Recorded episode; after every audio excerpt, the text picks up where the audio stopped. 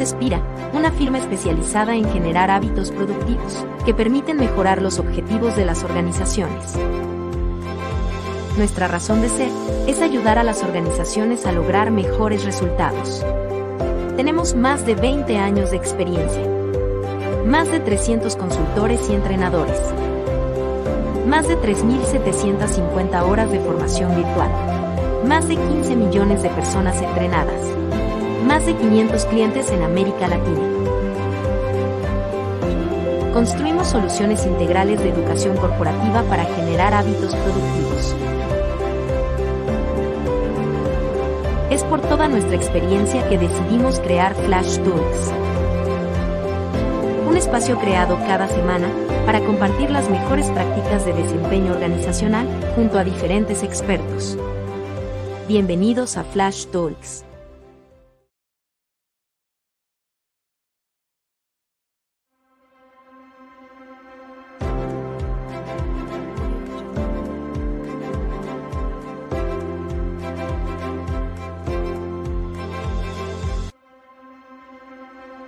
Espira, una firma especializada en generar hábitos productivos que permiten mejorar los objetivos de las organizaciones.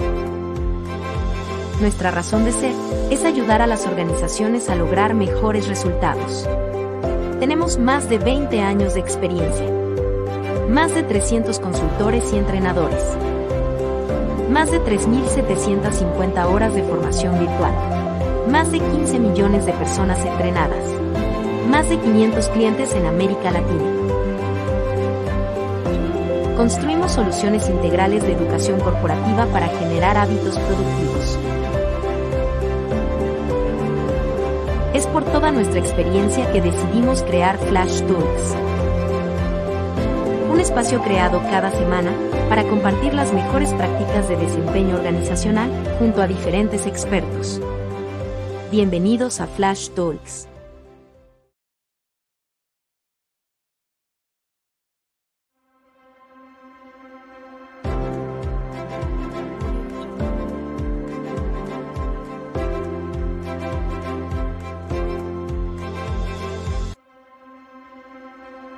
Espira, una firma especializada en generar hábitos productivos que permiten mejorar los objetivos de las organizaciones. Nuestra razón de ser es ayudar a las organizaciones a lograr mejores resultados. Tenemos más de 20 años de experiencia, más de 300 consultores y entrenadores, más de 3.750 horas de formación virtual, más de 15 millones de personas entrenadas más de 500 clientes en América Latina. Construimos soluciones integrales de educación corporativa para generar hábitos productivos. Es por toda nuestra experiencia que decidimos crear Flash Talks. Un espacio creado cada semana para compartir las mejores prácticas de desempeño organizacional junto a diferentes expertos. Bienvenidos a Flash Talks.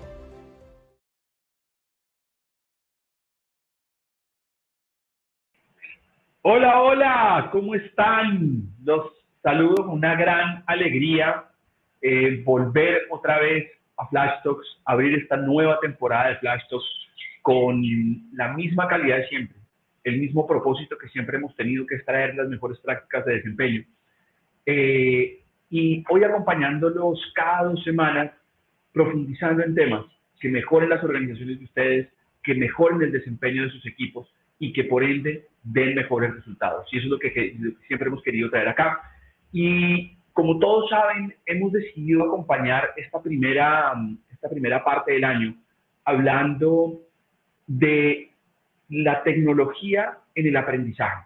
Cómo eso está influyendo, qué está pasando en el mundo eh, con la tecnología y cómo está impactando el aprendizaje. Y hoy vamos a hablar de, de cómo eh, se revoluciona la formación a través de la inteligencia artificial. Y quiero partir contándoles aquí algo bien interesante y es que siempre hay una pregunta, ¿no? Y, Harvard sacaba un artículo en, enero donde decía, eh, ¿a dónde va la tecnología para el 2023? ¿no? Y es una respuesta que no tenemos mucha claridad, no sabemos muy bien para dónde va, eh, porque nos pasan efectos y, es una estadística. eh, los NFTs hoy en día pierden el 90% de su valor y no sabemos si se va a recuperar, si no se va a recuperar. Y todavía uno habla de NFTs y, hay personas que todavía no terminamos de entender qué significa eso. Sin embargo, eh, a raíz de esto, eh, McKinsey hace un estudio donde, donde cataloga 14 tecnologías que tienen el potencial de transformar la vida y el trabajo de, de la humanidad, ¿no? Y, y, entre esas está la tecnología del espacio, el space technology, eh, la tecnología de, de, energías limpias, eh, la tecnología de la realidad inmersiva y la inteligencia artificial, que ya empezó a generar unos impactos altos, ¿no? Porque hay aplicaciones, y les voy a leer algunas, está Stable Diffusion, que es una, una inteligencia artificial de imágenes, está Shitty, eh, inteligencia artificial, que de alguna manera lo que hace es mejorar el desempeño en tablas de Excel, Beautiful AI para mejorar sus, PowerPoints, eh, GitHub Copilot, que es para programación, Poist, que es para mm, eh, mejorar su desempeño en las entrevistas, y el boom que hemos visto, que es el famoso chat eh, GPT, que logró eh, en cinco días un millón de usuarios, algo que no había logrado nadie en la historia, ni Facebook, ni Twitter, ni Instagram, nadie lo había logrado. Y eso es lo que está pasando. Ya llegó la inteligencia artificial en nuestras vidas. Y, y es tan real que esto se ha metido en nuestras vidas que hoy el 50% de las organizaciones en Europa y en Estados Unidos usan inteligencia artificial para algún proceso. El desafío que tenemos los líderes entonces es cómo usamos esta inteligencia artificial para mejorar la vida de las organizaciones, para mejorar la vida de las personas eh, y usarla de la manera correcta. Y en ese contexto, hoy lo que queremos ver es cómo vamos a revolucionar eh, cómo vamos a impactar la educación a través de la inteligencia artificial. Así que les damos súper la bienvenida hoy. Eh, estamos jueves 2 de febrero, son las 11.07 de la mañana. Eh, estamos en vivo para toda la gente que nos va a ver en diferido y sepa que estamos hoy en vivo aquí transmitiendo con ustedes. Y hoy tenemos un invitado muy especial. Él es Carlos Rojas, él es fundador de Vivo, es economista y viene ya eh, muchos años trabajando en creación de mundos virtuales, metaversos, eh, y hoy es conferencista de inteligencia artificial por toda Latinoamérica contando el impacto que esto tiene. Así que eh, es un honor para nosotros tener hoy a, Carlos de, de Biwi, una empresa aliada de Spira, así que es un, lujo también tenerlo acá con nosotros. Así que, Carlos, te quiero dar la bienvenida e invitarte aquí en esta sala de Flash Talks. Súper bienvenido y un gusto tenerte acá. Hola Nicolás, muchas gracias por la invitación. Para mí es un honor estar aquí en el primer episodio de esta segunda temporada. Y bueno, gracias a todos los que están escuchando. La idea es eso, que aprendamos un montón de inteligencia artificial y que nos cuenten todas las dudas que tienen al respecto también, por supuesto. Yo creo que hay, hay, muchas preguntas, ¿no? Y, y, yo quiero partir, Carlos, por un tema y es que cuando oímos hablar de inteligencia artificial, muchos nos puede venir rápidamente a la cabeza la película esta Ex Machina, Ex Machina Ex Máquina, no sé cómo la en cada país, pero nos llega esa, esa imagen de esa película, eh, pero ninguno es experto en inteligencia artificial. Si pudiéramos, no desde tu perspectiva tecnológica y súper compleja, sino para domis, para, para los mundanos, para la gente estamos en la vida. Sí. ¿Qué es inteligencia artificial? Esto, este, este rollo qué es? En, una definición muy paradoja. Sí, es curioso que menciones esta película porque, claro, es lo que todos nos imaginamos cuando escuchamos inteligencia artificial al comienzo, ¿no? La robótica, este mundo distópico que a veces nos imaginamos donde la tecnología va a reemplazar el humano o a ser una pesadilla para el humano. Y también hay un mundo que podemos ver, o sea, siempre se pueden ver los dos escenarios, ¿no? El, el distópico y el utópico o el mundo ideal, que es el al que estamos apuntando todos los que estamos trabajando con este tipo de tecnologías, que es un mundo donde la máquina siempre será una herramienta y una herramienta que en este caso está revolucionando el mundo, pero una herramienta que va a cambiar la forma en la que trabajamos, ojalá que para bien. Entonces, claro, existen muchos tipos de inteligencia artificial, la que mencionas, como ya hablábamos, es la robótica, pero también existen otras que, ya conocemos y que ya hemos venido experimentando el día a día. Una de ellas es, por ejemplo, una que se llama Visual Computing, que es reconocimiento de imágenes. Esta inteligencia artificial ya la hemos venido usando en nuestros dispositivos, nuestros celulares, por muchísimo tiempo. Ahorita que hablabas de también de realidad aumentada se usa en eso, pero también se usa en, por ejemplo, cuando con tu celular agarras y te reconoce la cara, eso es inteligencia artificial también. Entonces, hay inteligencias artificiales que hemos usado por mucho tiempo sin darnos cuenta, pero la que, las que has estado mencionando ahora, que son como un boom en este momento y que están cambiando la forma en la que trabajamos y aprendemos en las compañías, es la inteligencia artificial generativa. ¿Qué es la inteligencia artificial generativa? Es una inteligencia artificial que ya lleva un tiempo desarrollándose, que usa justamente lo que llamamos redes neuronales. que son redes neuronales? Como, como lo dice la palabra, son redes o modelos que tratan de simular cómo funcionan las neuronas humanas. Entonces, ¿esto qué significa? Que van a tratar de simular también cómo funciona el humano o el pensamiento del humano para poder generar cosas que generaría un humano a través de la creatividad, como puede ser la creación de contenido o de multimedia, que son todas las que mencionabas. Creación de texto, creación de imagen, creación de video, creación de sonido o música. Todo eso se hace a través de estas redes. Porque es una revolución en este momento y qué es lo que cambia con otras tecnologías parecidas que hemos visto. Algo que se llama el deep learning, que es que a, a partir de justamente el boom del Internet y que empezó a salir este tema del deep learning y de las redes neuronales, y con toda esta información que existía en Internet, esta máquina o estos modelos fueron aprendiendo poco a poco de, toda esta información que existía ya alojada en Internet. Y cuando fueron aprendiendo esto, se fueron volviendo expertas en, en, este tipo de contenidos. Entonces, por ejemplo, si este modelo de inteligencia artificial evaluó un billón de imágenes, ya va a aprender a construir una nueva imagen inspirada en todas las imágenes que ya había estudiado en, su creación o en su aprendizaje. Entonces, son como, neuronas tal cual, eh, neuronas que funcionan, por ejemplo, basadas en lo que es la recompensa y el castigo. Entonces, cuando hacen algo bien o cuando evalúan una imagen y está correcta, recibe una recompensa esta neurona y si no recibe un castigo y de esa forma aprendiendo. Después hay otras neuronas que son más de, retención del conocimiento para que aprendan de lo que hicieron mal o lo que hicieron bien. Y así sucesivamente hay varios tipos de neurona para no irnos muy técnicos, pero son las que hacen que esta inteligencia artificial sea tan revolucionaria porque va a hacer cosas que antes no veíamos posibles en una máquina. Te hago una pregunta, ¿cuál creerías que es la diferencia entre la que mencionaba ChatGTP o, o una inteligencia artificial generativa y lo que tienes ahora en tu celular como puede ser un Siri o un Alexa? Pues ahora como me la describes y, entendiéndote que pues, de alguna manera son, son aprendizajes que vas teniendo, pues creería que no hay mucha, porque al final eh, entiendo que estos Siris, Alexas, Googles lo que van aprendiendo es que estoy buscando yo y van como reconociendo de alguna manera cuáles son mis preferencias y van terminando dándome lo que yo quiero, ¿no? No, claro, y entonces ahí está la diferencia. Realmente Siri o Alexa no van aprendiendo con, con lo que tú le vas dando, sino que fueron creadas para que hicieran una serie de, de cosas específicas, de tareas específicas.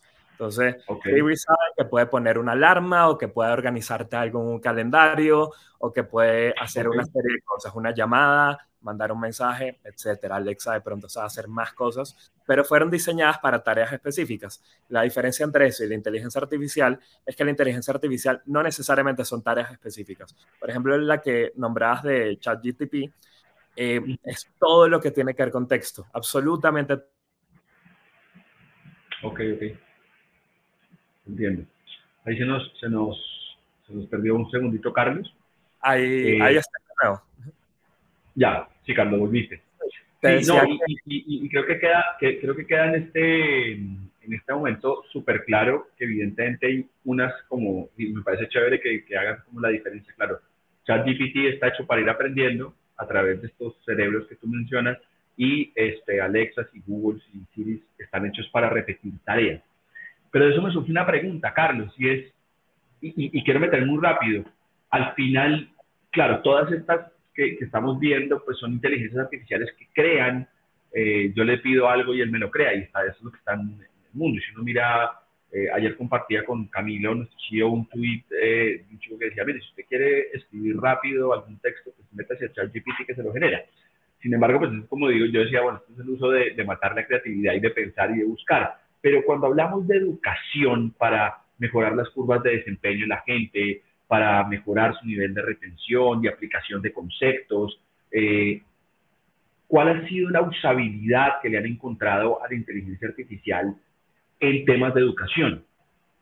Sí, entonces, como tú dices, nos podemos ir por dos vertientes. La de la productividad, que era la primera que mencionabas, de esto te puede hacer un correo electrónico mucho más rápido, un ensayo, o una tabla, o, absolutamente todo. Y ya después está la forma en la que aprendemos, que es, eh, usualmente o, a lo largo de toda la vida hemos aprendido a través de la memorización y la mecanización.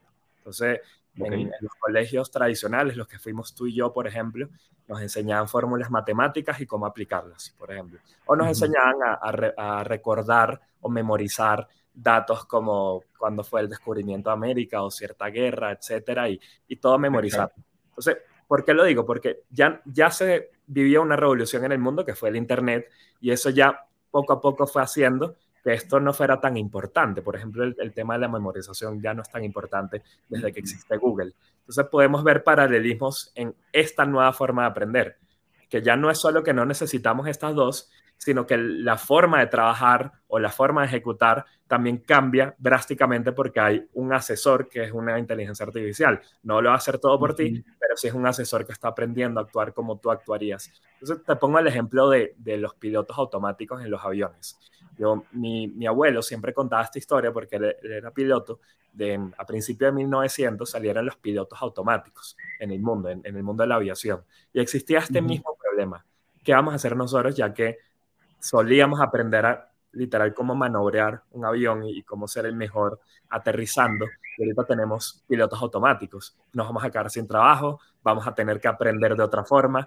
Y la respuesta es que no, los pilotos siguieron siendo importantes, como podemos ver el día de hoy, no, no hay aviones que se manejan solos, sino pilotos que usan pilotos automáticos, pero sus skills o sus habilidades tenían que ser muy diferentes.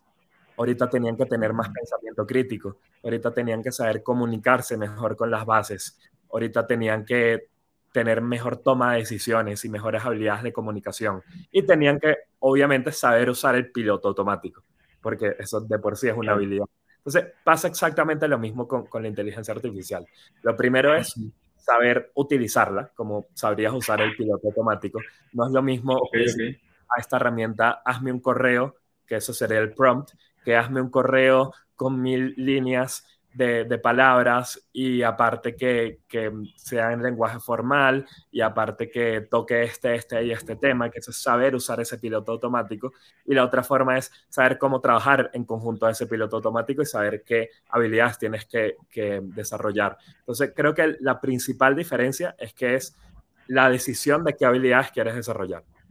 Antes, ok, ok, ok yo veía un, un, tweet de justamente el fundador de OpenAI, que es una de las herramientas que hablabas de ChatGPT es de OpenAI, y él decía que curiosamente lo que estaban viendo en los datos era que el costo de la hora de oficina o el, el trabajo de oficina está reduciéndose mucho más que el costo del trabajo de afuera, del campo o de la calle. Eso a él le parecía súper curioso, a mí también, porque cuando nos imaginamos la robótica, o la inteligencia artificial, nos imaginamos es más que ese trabajo monótono de, de afuera, de, de, la calle, digamos, va a reemplazarse mucho más rápido que el de oficina. Y lo que decía él es que estamos viendo en los datos es todo lo contrario. Justamente está habiendo un cambio radical en el trabajo de oficina, porque de pronto tienes una herramienta que te va a ayudar a hacer código mucho más rápido o que te va a ayudar a hacer diseño más rápido o cualquier actividad que hagas en, un computador cualquier actividad. Entonces, eso es lo que tenemos que reconocer, como cómo va a cambiar mi, mi, campo de acción o mi trabajo, que pasó, tal vez pasó ocho horas en una oficina trabajando, cómo va a cambiar eso drásticamente. Seguro vas a pasar las mismas horas o no, pero vas a ser mucho más productivo con esas horas. Entonces, lo primero es reconocer cuáles son las habilidades nuevas que vas a desarrollar. Eh, por ejemplo, en Viewing, compañía, ha cambiado radicalmente la forma de trabajar. Seguimos siendo el mismo grupo, pero estamos siendo mucho más productivos. Entonces, la forma en la que ellos están aprendiendo es ver en qué fase de mi proceso está afectando esta inteligencia artificial. Por ejemplo, tenemos, nosotros hacemos metaversos o mundos virtuales o simulaciones en realidad virtual. Entonces tenemos diseñadores. Esos diseñadores construyen modelos en 3D, como podría ser modelos de una película de Pixar o de un videojuego. Esos modelos antes pasaban por un proceso de preproducción larguísimo mientras ideabas la idea. Ahorita con, con Midjourney, con Dalí, con estas inteligencias artificiales generativas de creación de imágenes, nos ayudan en ese proceso de preproducción y disminuimos ese proceso eh, de tres semanas a cinco días, porque pueden pedirle a esta inteligencia que les den ideas de cómo van a hacer, por ejemplo, edificios para este metaverso, edificios virtuales, que tengan la inspiración de arquitectos famosos de la historia. Entonces, esta inteligencia le va dando muchas ideas y, su forma de aprender fue justamente ver en, qué fase, que en este caso era preproducción, afectaba la inteligencia artificial. Pero tenemos de pronto la, Project Manager, que le afecta de una forma completamente distinta, porque a través de inteligencia artificial, ella puede hacer una minuta de una reunión que tuvo con un cliente de forma automática no tiene que ser la ella manual como lo hacía antes, porque con la inteligencia artificial puede reconocer el texto, pasa todo a un, a un, texto y lo tiene todo ahí y después con ChatGTP puede hacer resúmenes de ese texto e incluso reportes que me los manda a mí. Entonces, claro, claro, entiendo. Viendo y reconociendo dónde puede afectar en, en, tu línea de trabajo. Y ya después está la otra parte, que es cómo aprendo. Literalmente, no cómo soy más productivo, sino cómo aprendo de esta inteligencia. Entonces, yo realmente, realmente lo primero que hay que ver es las diferencias entre esto y Google. ¿no? Esto, esta inteligencia artificial, por ejemplo, ahorita que hablabas de ChatGTP, porque hay muchas, muchas inteligencias artificiales, pero hablando, por ejemplo, de ChatGTP, su conocimiento llega hasta el 2021.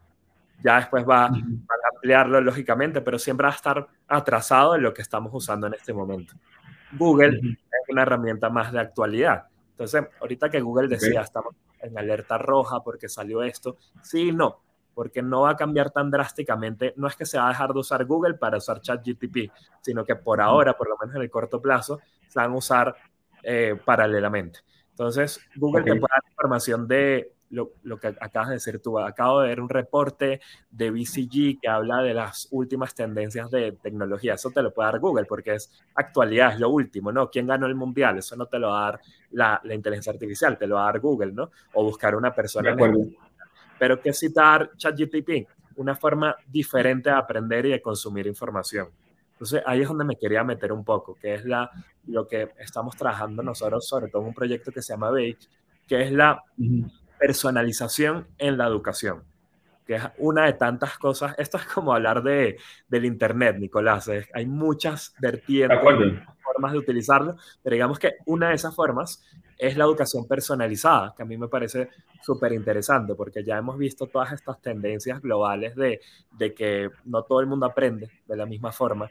Existen distintos tipos de algunos lo llaman, o distintos tipos de, de personas. Y, de acuerdo, inteligencia artificial lo que te puede dar es justamente una forma de aprender diferente para cada persona. Te pongo un ejemplo. Si tú te metes hoy en ChatGTP, tú le puedes decir, em, explícame qué es, ahorita que hablábamos de inteligencia artificial, qué es una red neuronal. Pero le puedes decir, explícamelo como si fuese explicado para un niño de 5 años. O explícamelo a través... Y lo va a hacer. Y lo va a hacer. O explícamelo a través de un ensayo de 2.000 palabras como si fuese un PhD o a través de una historia, o a través de un poema, una canción, a través del formato que a ti se te ocurra. Entonces, ya después entra, no en la parte de productividad, sino en la parte de aprendizaje.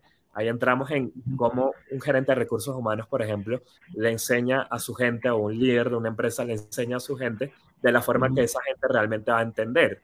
Porque de pronto yo ahorita no estaba explicando redes neuronales de, de la forma menos técnica posible y tal vez para la audiencia no era la forma correcta, pero te metes en esta herramienta o yo mismo diseño una, un curso con esta herramienta y lo hago de una forma mucho más sencilla gracias a que existe la, la educación personalizada, por ejemplo. Carlos, si yo, si yo lo aterrizara como ya a ese momento donde yo tengo que formar a alguien, y hablabas de Bake, que es un proyecto que estamos trabajando con ustedes muy especial, esa herramienta, y, voy a irme como a lo más eh, táctico, voy a decirlo, yo necesito entrenar a un vendedor, necesito mirar eh, que este vendedor sabe vender mi producto. ¿Cómo a través de una herramienta como Beco, de la inteligencia artificial, eh, podemos lograr realmente usar la inteligencia artificial para que alguien aprenda, para que realmente nos muestre que puede aplicar conceptos y que los retuvo y que eh, está aprendiendo a vender mejor, en este caso que te ponía. ¿Cómo funciona? O sea, ¿se puede, no se puede? ¿Eso es, es, es, es la usabilidad? ¿Por dónde va esto? Claro, entonces podemos usar eso, Bake y ChatGPT como un ejemplo, ¿no? O GPT-3. Entonces te lo, te lo, voy a tratar de poner en, en, palabras sencillas, pero digamos que existe un cerebro general que se llama GPT-3, si hablamos de este ejemplo, ¿no? Este cerebro uh -huh. tiene billones de parámetros. Parámetros son cosas que él ha aprendido. Entonces, son 170 mil millones de, de parámetros. Eh, tú sobre este cerebro eh, sí, un montón de, imagínense parámetros, cosas que él ha aprendido de Internet, de absolutamente todo lo, lo que existe. Entonces, okay, él por ejemplo, tal vez millones de esos parámetros son blog posts. ¿Cómo hacer un blog post? Entonces, si tú ya después creas una herramienta sobre ese cerebro de un creador de blog posts, seguramente va a hacer blog posts inspirado en todos los millones de, de, parámetros que ya consumió para aprender a hacer eso específicamente. Entonces, okay. yéndonos a Bake, lo que hizo Bake, por ejemplo, fue usar este cerebro para hacer entrenamientos de ventas personalizados. Entonces, ¿cómo okay. funciona esto? Esta herramienta es capaz de tener conversaciones contigo, por supuesto. O sea, si tú le dices a esta herramienta, actúa como un profesor, entonces, como un profesor de biología, y tú le, le empiezas a preguntar acerca de plantas, te va a responder tal cual como un profesor de biología, por ejemplo. Okay. O tú puedes educar a esta herramienta a través de un proceso que se llama fine tuning, hacer uh -huh. algo más específico a lo que tú necesitas. Lo que hizo... Pero Carlos, ahí me surge, ahí me surge una pregunta. Sí, sí, sí. Yo podría decirle a esta, a esta, a esta herramienta, decirle, ok, mire, eh, yo tengo un cliente, quiero que usted me, me, me, muestre que usted sabe manejar un conflicto con un cliente que se le instaló el internet tarde. Sí, hacia ahí. Esta herramienta actúa como un cliente caprichoso de tal sector, de tal segmento educativo, que quiere que le instalen su internet hoy y usted no puede. Y yo quiero ver si usted sabe manejar ese conflicto. Eso me lo hace la herramienta. Sí, entonces ya iba justamente a meterme ahí, porque lo que te estaba diciendo era todo GPT-3, ¿no? Bake lo que hace es montarse sobre GPT-3 y hace una herramienta para hacer tal cual lo que tú me acabas de decir. Entonces era, okay. eh, creas Bien. una conversación, tú haces una conversación ficticia con un cliente que es una inteligencia artificial básicamente, que se va a comportar como tú o como tu manager quiere que se comporte. Entonces, tal cual lo que tú dijiste, un cliente difícil que tuvo un problema con una computadora, que el nivel de tensión está súper alto porque ya está muy molesto, que está ubicado okay. incluso en la ciudad de Barranquilla, entonces va a hablar como un costeño, ¿sabes? Como que okay. normalmente estudiamos...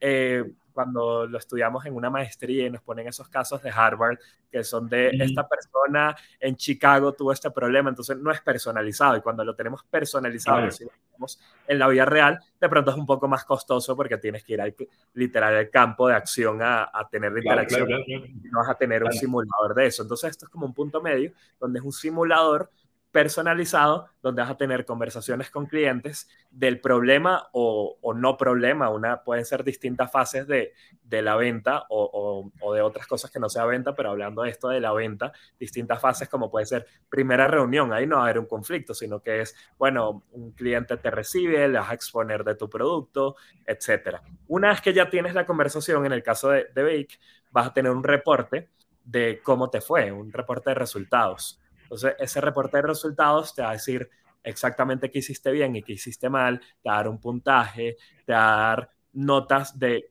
en qué puedes mejorar y qué no con quotes reales de tu conversación. ¿Y cómo lo está haciendo esto? Lo mismo, a través de inteligencia artificial. Imagínense que es, esta inteligencia artificial aprendió de muchos libros de venta, millones de libros de ventas e información de cómo ser un buen vendedor a través de toda la información recolectada y entonces te va a dar feedback basándose en toda esa información colectiva que existe en Internet, ¿no?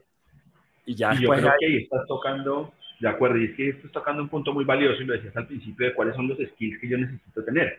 Y estoy pensando para toda la gente que está conectada ahorita oyendo temas de educación, pues claro, esto, esto de alguna manera me, me acerca, al, o sea, me hace eficiente ciertos procesos de ver qué tanto están aplicando, eh, en qué, qué hizo bien, qué hizo mal, y requiere de los entrenadores o de los profesores o de los educadores, por poner el espectro mucho más grande, unos niveles de análisis y unos skills de analítica sobre esos reportes mucho más poderosos.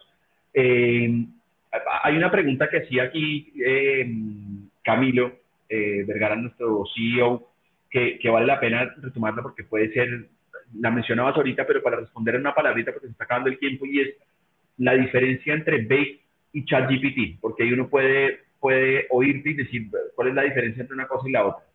Imagínate, ChatGPT es la base, la base de ese cerebro. Es capaz de hacer, la otra The Economist sacó un artículo diciendo, esta es la calculadora del texto. Me parece una forma muy fácil de representarla, porque es tal cual como una calculadora le puedes pedir una operación matemática y te la hace, esto le puedes pedir cualquier cosa que quieras de texto y te lo va a hacer en el formato que tú quieras hacerlo.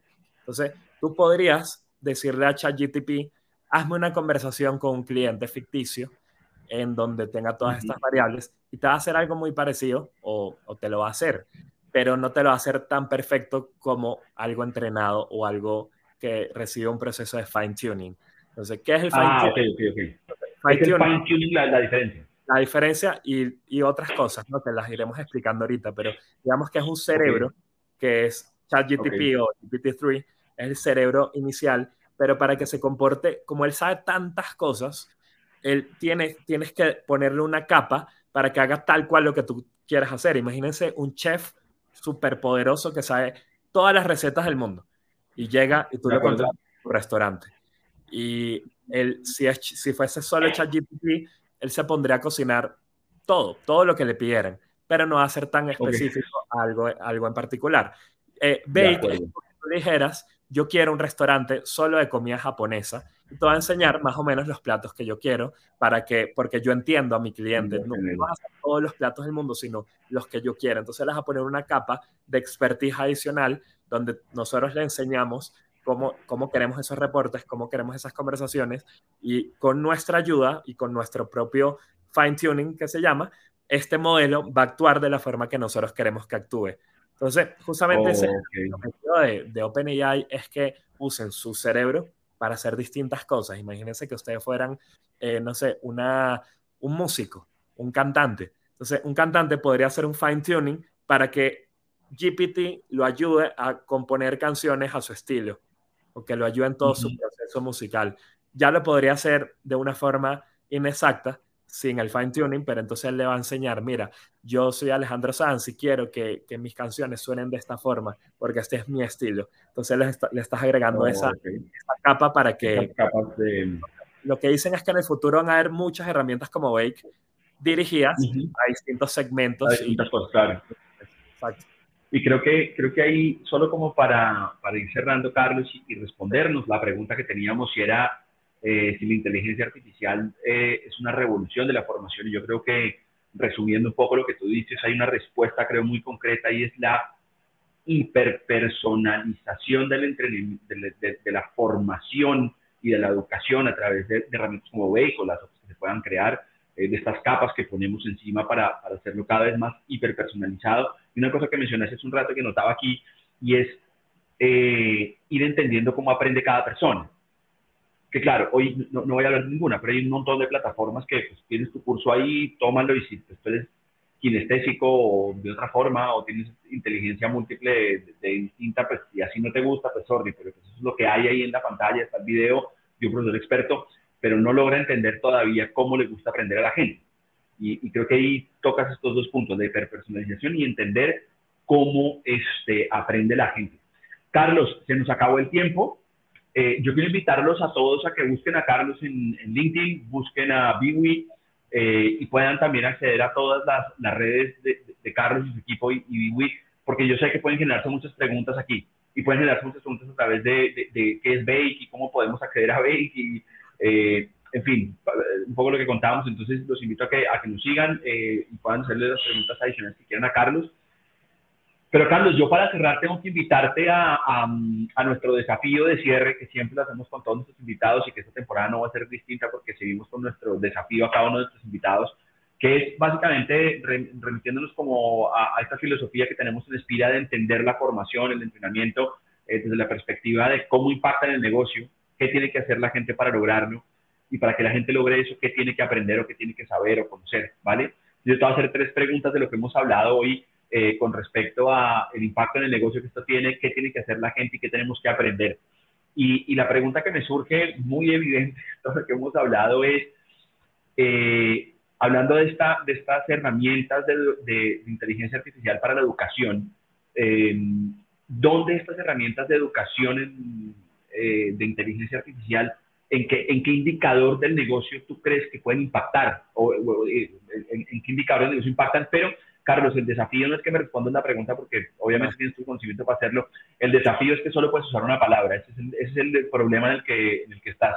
Solo puedes usar una palabra para responderme. Entonces, si te preguntaran qué indicador del negocio impactan las herramientas de educación basadas en inteligencia artificial, ¿cuál sería tu respuesta? Productividad. En una palabra. Perfecto. Listo. Si quieres argumentos ¿O lo dejo no, No, no, no, ahí, ahí, ahí. Carlos, ¿qué tenemos que hacer las personas para poder em, adoptar esta educación a través de la inteligencia artificial? ¿Qué tenemos que hacer los seres humanos? Adaptación.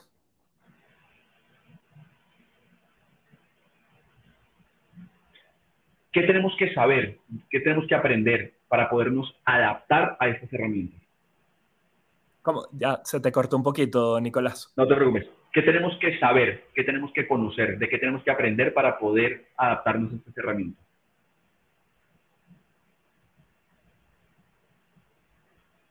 Creatividad.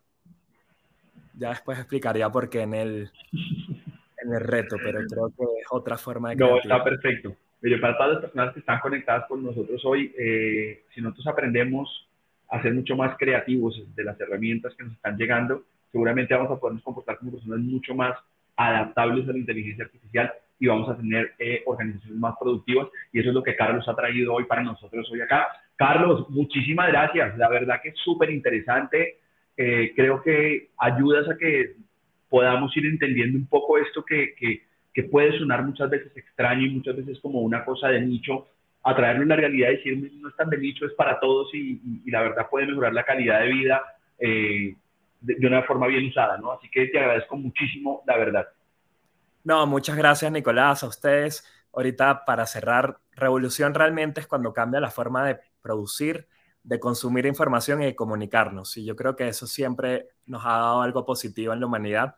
Tenemos que agarrarlo, hacer buen uso de ello, obviamente, y trabajarlo de una forma ética, pero creo que, que, va por buen camino y que es una evolución también eh, muy efectiva y muy poderosa para el ser humano. Entonces, les doy las gracias Aspira, a ti, Nicolás, y bueno, nos seguimos viendo. Sí, no, y, quiero cerrar porque está diciendo algo poderoso y, quiero tener un comentario que está haciendo Camilo Vergara, nuestro CEO, que, que, lo voy a leer porque dice algo que cada vez que habla, habla con Biwi, con ustedes, se da cuenta que la inteligencia artificial está acá, ya dejó de ser un sueño y debemos prepararnos para darle el mejor uso posible ser más productivos, menos tácticos y más estratégicos. Eh, y creo que se vienen cosas increíbles, y creo que sí se vienen cosas increíbles eh, en lo que vamos a producir. Así que, Carlos, muchas gracias, un abrazo. Eh, gracias a toda nuestra audiencia de Flash que estuvo conectado y la verdad que les agradecemos un montón. a nuestro equipo de mercadeo que hace que esto es una realidad. saben que siempre le agradezco a mi esposa y a mi hijo que son el motor para que podamos estar aquí todo el tiempo con ustedes.